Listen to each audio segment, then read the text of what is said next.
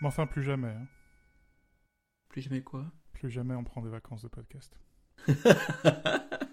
C'est si dur que ça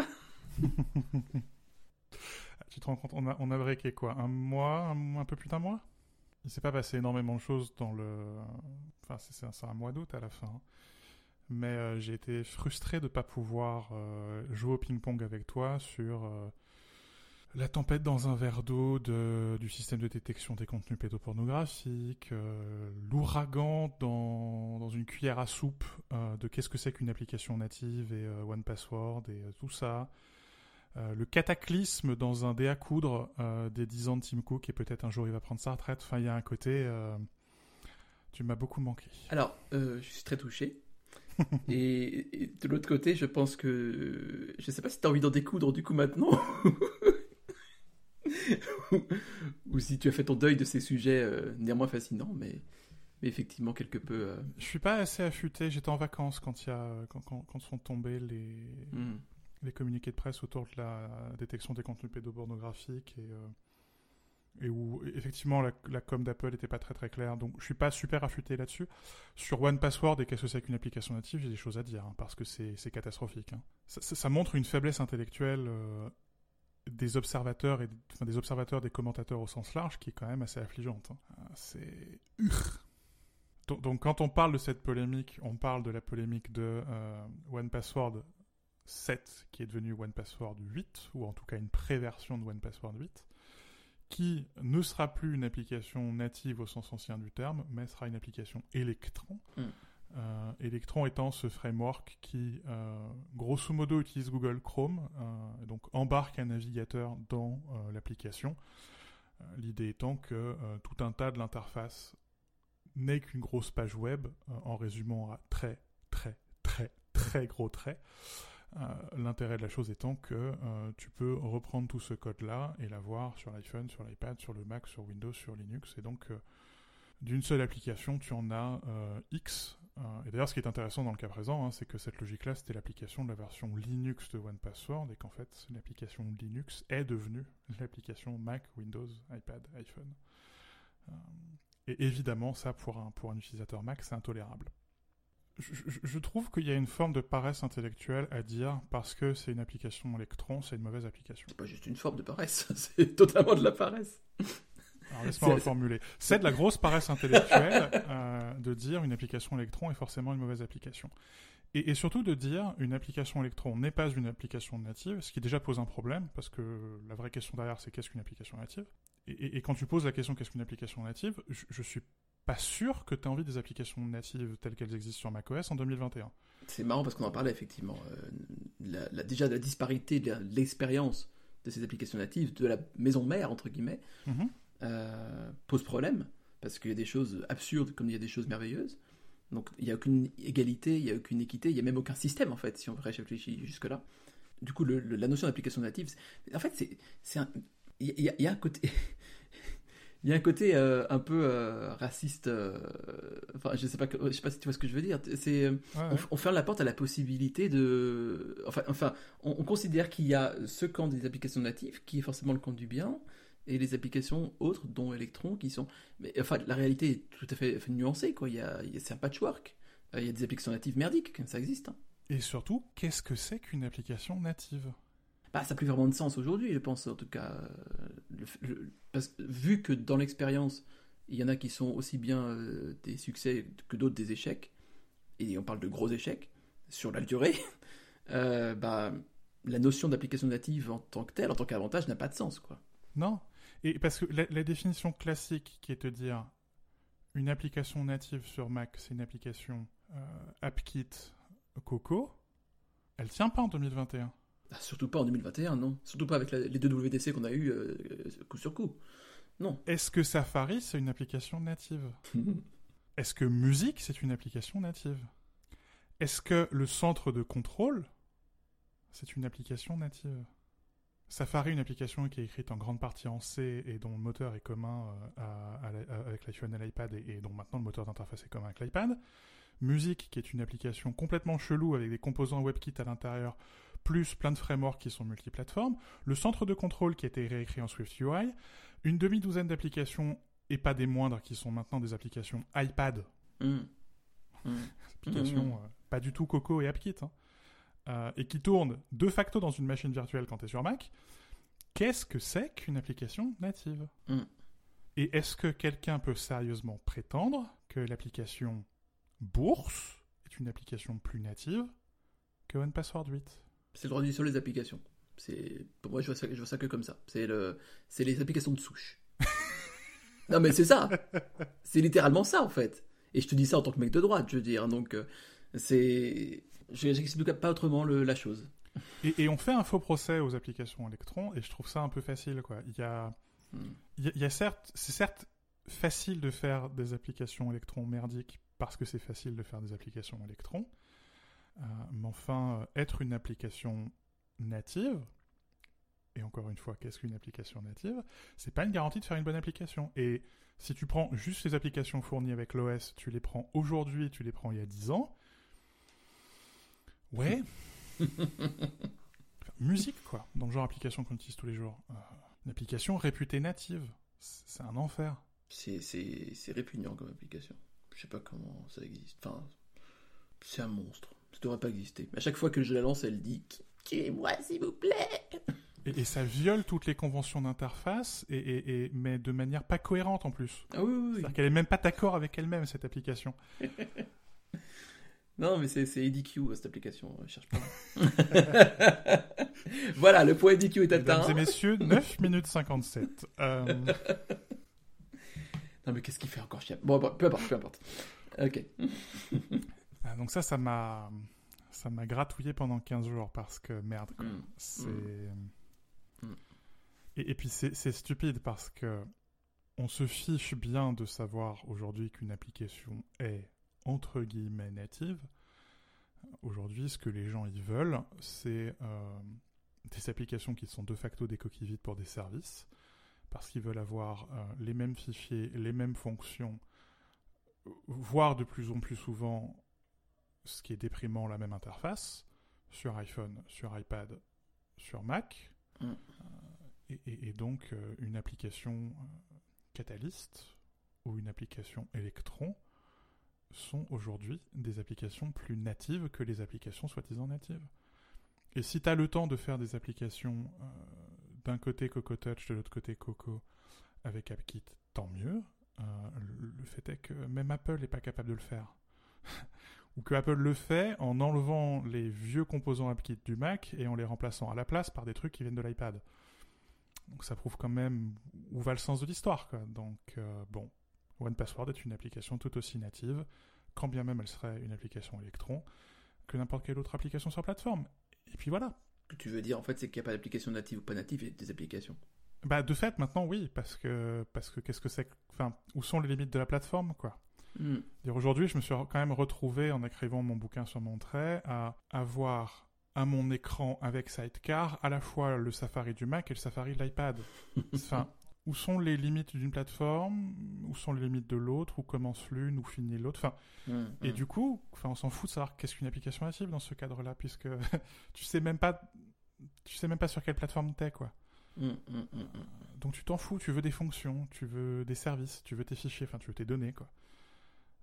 Euh, Et OnePassword 8, certes, est un peu plus lourde avec Electron, certes, est un peu moins bien intégré parce que c'est la première version Electron, alors que l'autre, il y a 15 ans de passif, mais ça va aller mieux, et en attendant, j'ai ma synchronisation de mes mots de passe, et j'ai tous mes mots de passe. Et à la fin, c'est ce que je demande à un gestionnaire de mots de passe. Au final, c'est toujours la même question. Quoi. Qu'est-ce que, à quoi ça sert? Et euh, est-ce que ça sert, en fait, simplement? Mhm. C'est tout. Et, et ça me paraît un peu compliqué d'un côté de hurler contre Apple quand une fonction est disponible sur iPhone et pas sur iPad ou quand une fonction est disponible sur iPad et pas sur Mac. Et de l'autre côté, d'aller engueuler OnePassword parce qu'ils ont fait une application Electron parce qu'ils voulaient les mêmes fonctions sur toutes les plateformes. Au bout d'un moment, il y a une dissonance cognitive qui, qui est quand même. Enfin. Merde, quoi. Et je pense que, je pense que ces gens-là aiment bien Apple Music, c'est pour ça. Ils sont, ils sont faits ils sont faits pour la contradiction. Ils ont le droit, mais enfin, bon. T'as essayé l'application qu'ils ont rachetée, là, de musique classique Prime, Prime Phonics. Prime Phonics, pardon. oui. Non, Mm. j'utilisais. euh, pendant un temps, j'ai utilisé son concurrent qui est Idagio. Idagio. Ah oui, oui, je vois. C'est- vraiment intéressant comme acquisition parce que je lisais un tweet il y a quelques jours qui disait, euh, enfin, qui, qui, posait comme théorème que la musique classique n'était pas de la musique, Euh. au sens, euh, c'est difficile, de gérer la musique classique comme tu gères le reste de la musique, de décrire la musique classique comme que tu décris le reste de la musique. Je veux bien, je veux bien entendre ça. Même de, ne serait-ce que de manière purement logistique. Mhm. À organiser tout ça dans la bibliothèque, c'est très différent de. Bah, oui, oui.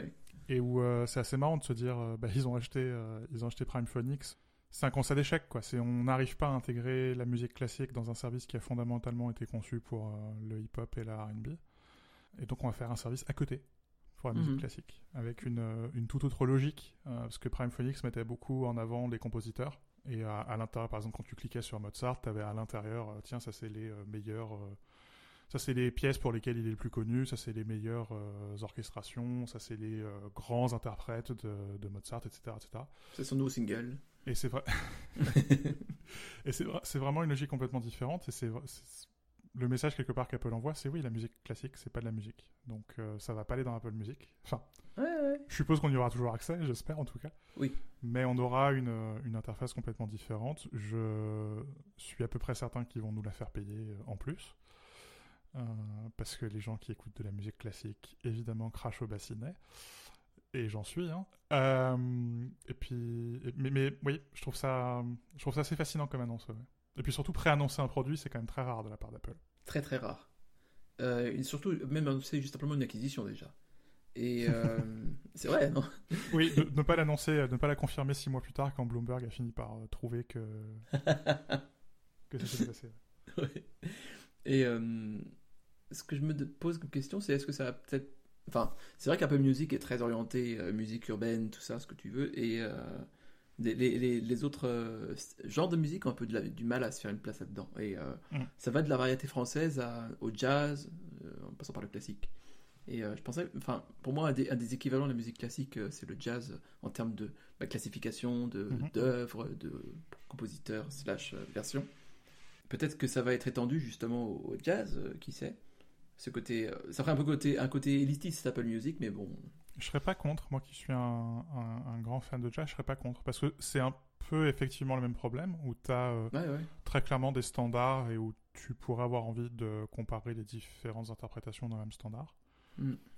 Et euh, et- et il y a. hum, Ils, ils ont changé il y a quelques mois la présentation de ce qui avant s'appelait genre et qui maintenant s'appelle catégorie, ce qui d'ailleurs euh, dit des choses sur la manière dont Apple considère la musique. Et où le jazz, oui, c'est un truc. euh, alors que c'est. euh, enfin, moi, j'ai du mal à parler euh, du jazz, du genre jazz, parce que enfin, ça veut rien dire, quoi. Mm. et ouais, à, à l'intérieur de, de ça, il y a euh, 50, 50 genres différents. Et, Comme le classique lui-même, d'ailleurs, c'est vrai que c'est très Exactement, abstrait. Oui, bien sûr, bien sûr. et il y a. Ça manque un peu de granularité. C'est vrai que, bah, quelque part, tu es un peu à l'étroit dans, dans l'interface d'Apple Music. Et d'autres genres sont pas du tout à l'étroit dans, dans cette interface-là. Mm. Donc elle marche pour tout un tas de musique, il n'y a pas de, y a pas de souci.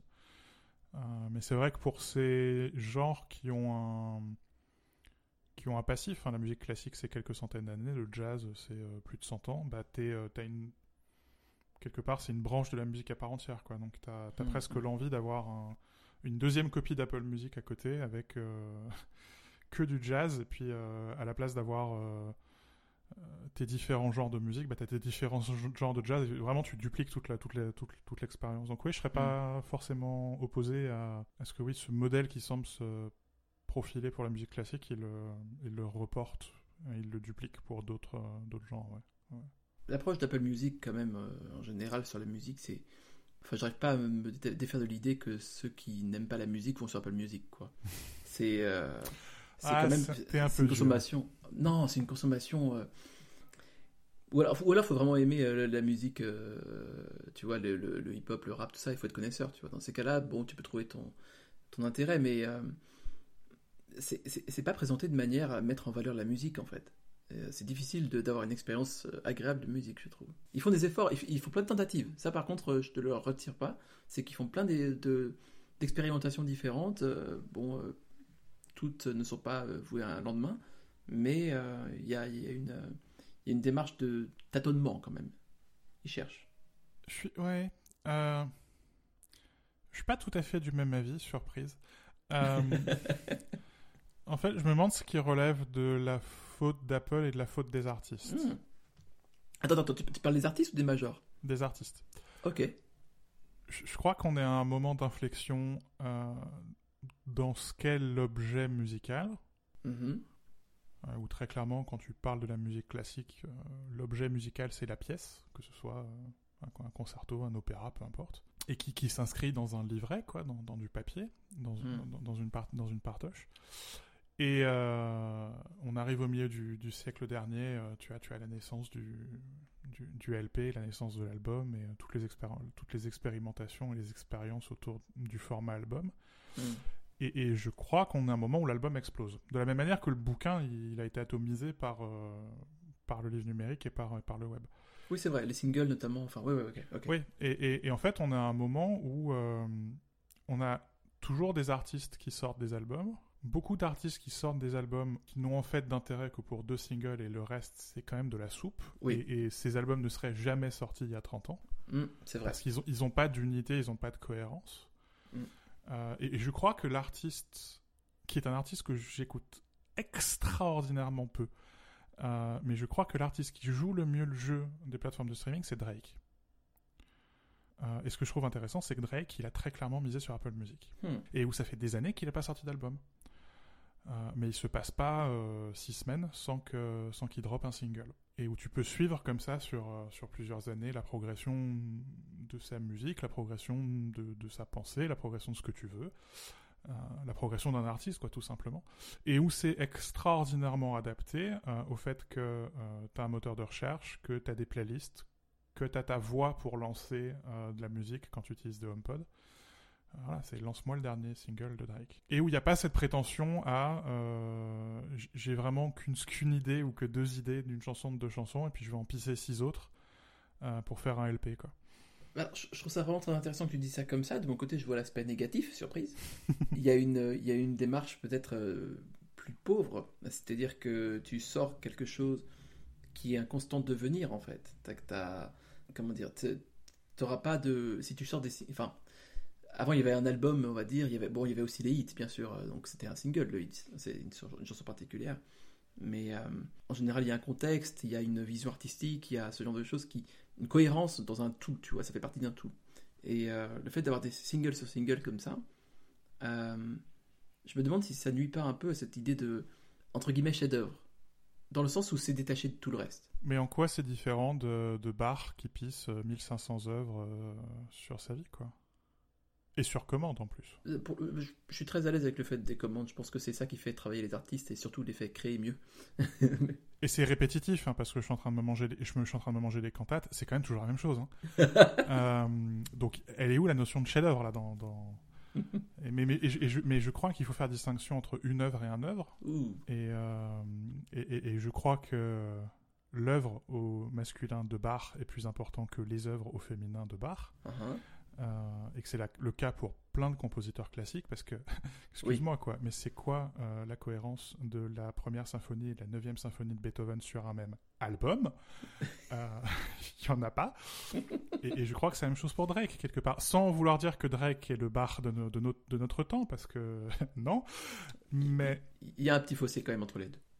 mais quelque part, euh, en même temps, si. Oh. Euh, et je crois que l'œuvre au masculin de Drake est cette euh, constante sortie de singles, Hmm. euh, qui d'ailleurs moi me fait réfléchir en tant que créateur. hein. c'est euh, il y a quelque part, c'est il se remet devant devant ses instruments et devant ses pads et devant son ordinateur de la même manière que moi je me remets devant mon ordinateur. Et où ce qui est plus important, c'est bah, d'être là et d'être d'aller au turbin quoi. Et de la même manière que moi j'écris des articles et que on va pas me retenir pour tel ou tel article, mais on va retenir pour euh, ce que je dis au, sur voilà, des mois ou des années sur tel ou tel thème. Euh, bah, c'est la même chose avec Drake, quoi. Et où euh, voilà, son œuvre masculin, il est plus important que euh, Hmm. tel ou tel single, quoi. Et où euh, c'est sympa les albums, hein, et euh, je veux dire, l'album blanc des Beatles, on, on- on fait difficilement mieux, quoi. Mais euh, c'est pas l'alpha et l'oméga de la création musicale, quoi. Hmm. Et du coup, je crois que euh, on est à la croisée des chemins et qu'on est à un moment de redéfinition de qu'est-ce que c'est qu'une œuvre musicale. Mm. et que les services de streaming, que ce soit Apple Music, Spotify ou les autres, ils, ils, sont pas, ils, peuvent pas gérer les deux cas, quoi. Et que bah, si tu gères correctement les albums, c'est difficile de gérer correctement les playlists et, et, les singles. Et tu le vois hein, dans les découvertes de la semaine de Spotify ou dans les dans le bandeau des, des sorties d'Apple Music. Mélanger des albums et la palanquée de singles qui sont sortis cette semaine, ça casse quoi, ça marche pas hmm. de mélanger ces objets qui sont très différents et, euh, et, mélanger en plus, ajouter en plus de ça la complexité des, des listes de lecture, euh, ça, ça, fait un peu beaucoup. Et, et je, je, pense que c'est euh, c'est pas uniquement, c'est pas forcément un problème d'interface et c'est pas forcément un problème informatique, c'est aussi un problème de conception de qu'est-ce que c'est que l'art et qu'on est à un moment où, où les artistes eux-mêmes savent pas quoi, se sont pas décidés et et tu peux pas exiger euh, d'Apple Music qu'elle soit capable de, de suivre un... enfin d'aller à la conclusion avant les artistes eux-mêmes quoi. Mmh, mmh, mmh, il y a plein de choses qui fonctionnent pas dans l'interface d'Apple Music et il y a plein de choses à dire sur euh, justement encore une fois qu'est-ce qu'une application native, euh, qu'est-ce que c'est qu'une bonne intégration à la plateforme, mais je crois pas qu'on puisse tout imputer à Apple. En tout cas pas sur la manière dont est présentée la musique par exemple dans l'onglet Explorer. C'est rare qu'on soit pas d'accord. C'est rare. je, alors, cela dit, bon, tu m'as un peu convaincu sur le, le, le, côté album, single, enfin, il y a la, la relation de non-supériorité entre l'un et l'autre. Je pensais, en fait, j'avais en tête le dernier album de Lana Del Rey, tu vois, euh, pas le dernier, celui d'avant, euh, Norman fucking Rockwell, et euh, pour le coup, qui est un album concept avec du coup une vraie mhm. cohérence, tu vois, bon, voilà, c'est une vraie vision, mais de A à Z et euh, très peu de choses achetées. Mais c'est vrai que tous les albums sont loin d'être comme ça. Et c'est plus une exception aujourd'hui qu'une norme. Donc, euh, oui, oui, effectivement, je sais ce que tu veux dire. Euh, sur, sur Apple Music, bah, j'aimerais quand même, au final, enfin, ce que j'aimerais beaucoup, c'est que ce soit plus adapté à ce que j'écoute, quoi. Et c'est là encore qu'il y a beaucoup de chemin à faire, parce que je dois chercher les nouveautés qui m'intéressent manuellement. Et ce qui m'est présenté en nouveauté, j'imagine que c'est un petit peu orienté en fonction de mes goûts, mais c'est souvent à côté, quoi. Il y, a un problème qui est peut-être moins, moins prégnant chez Spotify. Donc là, j'ai essayé Spotify pendant 3-4 mois et je viens de remettre à zéro ma bibliothèque euh, Apple Music. Euh, et donc j'ai remis quelques albums. Et euh, cette semaine, alors qu'Apple sait très bien que j'écoute du jazz quasiment en permanence, cette semaine, j'ai écouté le dernier album de John Mayer. Ah. et ce matin, donc j'ai écouté bah, hier, et ce matin, dans mon onglet euh, pour vous, j'avais euh, que du soft rock et que de la pop. je, n'écoute que du jazz depuis que je me suis remis à Apple Music. Non mais... Il y a que des albums de jazz dans la bibliothèque. Et parce que hier j'ai écouté John Mayer, ce matin j'ai que ça. Et il y a une une espèce d'hypersensibilité à la différence. Enfin, c'est vraiment le pire des algorithmes, quoi. Ouais, ouais, c'est ça, c'est ça. Tu, ah, fais un écart. Oui. ça, je sais. John Mayer. Alors attends, je vais te montrer. Euh, J'ai tout ce qu'il faut là. Tous les groupes à la mode. Je vais te montrer Taylor Swift. Euh... Par contre, là, euh, ton groupe euh, allemand, ton quartet allemand de hautbois qui fait du jazz expérimental, euh, ça, je sais pas, donc je sais pas quoi te proposer. Donc John Mayer. En fait, je, reviens sur mon, ma pensée quand même, qui, que Apple Music maltraite un peu la musique. C'est que quand j'ajoute, je sais pas si ça te fait ça pour toi. Je, sais pas si c'est un, j'imagine que c'est un bug, mais je sais pas si, si, je suis le seul ou pas. Quand j'ajoute un album, euh, que, que ce soit un best-of ou pas d'ailleurs, euh, une fois j'ai ajouté une BO de film, eh bien, il arrive qu'il se fragmente au fur et à mesure après en différents singles mm. dans ma bibliothèque. Mm, mm, et euh, donc visuellement c'est déroutant, évidemment après pour la lecture c'est un bordel parce qu'il faut retrouver le truc. Il me dit euh, il faut compléter l'album, mais en fait oui j'avais déjà mis à la base l'album complet. donc euh, merci beaucoup. Donc c'est ouais, ce, genre de, ce genre de petits détails qui, mine de rien, c'est quand même l'expérience de la musique elle-même, tu vois, et, et, de, et le respect de l'œuvre. Donc c'est un peu... Je, je, évidemment, c'est pas volontaire de leur part, tu vois, mais c'est juste que ça dure depuis longtemps, tu vois. Ça dure depuis iTunes Match. Ouais. ouais. Ça, ça c'est des problèmes que je vois moins parce que euh, l'avantage ou l'inconvénient du jazz, c'est qu'il y a quand même relativement rarement des singles. Et, là, l'album, au sens euh, traditionnel et ancien du terme, euh, il, a, il a gardé toute sa valeur. Hmm. Mais, mais tu le vois par exemple dans, dans les liens entre les artistes, où c'est assez, assez courant que un membre d'un quartet, il aille jouer euh, avec euh, un autre quartet, ou qu'il ait son trio dans son coin, ou qu'il fasse partie d'un quintet. Et où, euh, donc là, par exemple, je, je prends un album que j'ai écouté aujourd'hui, qui est un album où joue euh, Dave Holland, Zakir Hussain et Chris Potter. Formidable trio, par ailleurs. Et tu pourrais t'attendre à pouvoir, euh, par exemple, cliquer sur le nom de Dave Holland pour aller voir, ah, c'est un contrebassiste, pour aller voir tous ses albums mmh. en son nom propre, plus toutes les collaborations où il a joué de la basse derrière un autre trio, un autre quartet, un autre quintet. Et non, oui, il faut aller sur le nom du groupe avec ce. Enfin, ça, le groupe plus cette personne, ça fait un autre groupe en fait. Ouais, en fait, c'est euh, l'entité euh, Dave Holland, Zakir Hussain et Chris Potter. Alors, certes, c'est pas leur première collaboration, donc il y a plus d'albums plus où ils sont tous les trois. Hmm. Mais. Euh, et où tu as, voilà, dans la section tout en bas, tu as plus de titres par les trois et tu as toutes leurs discographies qui sont mélangées. Ah. Sauf qu'ils n'ont pas le même âge, ils jouent pas les mêmes instruments, ils n'ont pas les mêmes réseaux, donc il y a tout et n'importe quoi. Et c'est pas inintéressant, mais. Mais il y a mieux. pas forcément le résultat attendu, quoi. Oui, oui, oui, Je vois très bien, ouais. Et c'est là où tu vois qu'il y a, il y a des modèles différents à inventer, que c'est pas inintéressant, des modèles de, de hiérarchisation de l'information différents à inventer, que c'est pas inintéressant que quelque part ils aient décidé de jeter l'éponge pour la musique classique hmm. en disant on n'y arrivera pas, hmm. euh, donc on va faire un truc à part, quoi. Ce qui pose aussi quand même la question de l'interopérabilité pour les gens qui écoutent du classique et le reste. Euh, comment, comment ils vont faire?